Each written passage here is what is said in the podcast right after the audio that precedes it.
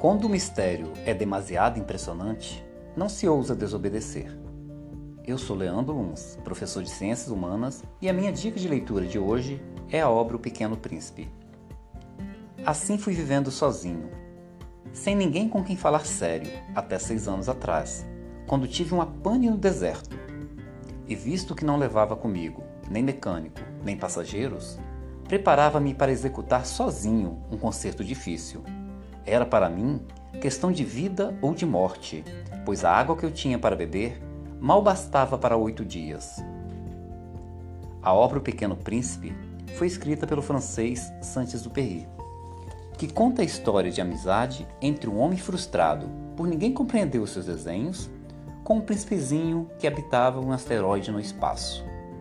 O autor do livro é o personagem principal da história e assume também o papel de narrador, contando sobre o dia em que seu avião teria caído no deserto, onde conhece o Pequeno Príncipe.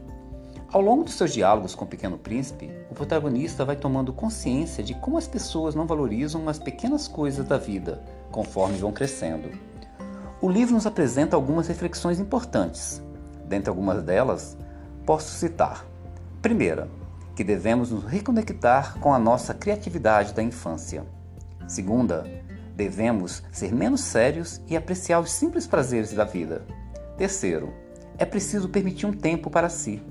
Quarto, é preciso ter coragem para ter experiências diferentes e abrir a mente para o novo. E por fim, que devemos escolher sempre com o coração.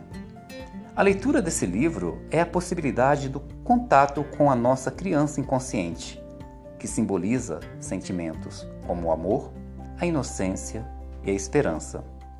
Espero que aprecie a indicação e usufruam da leitura dessa obra tão especial. Um abraço para cada um de vocês.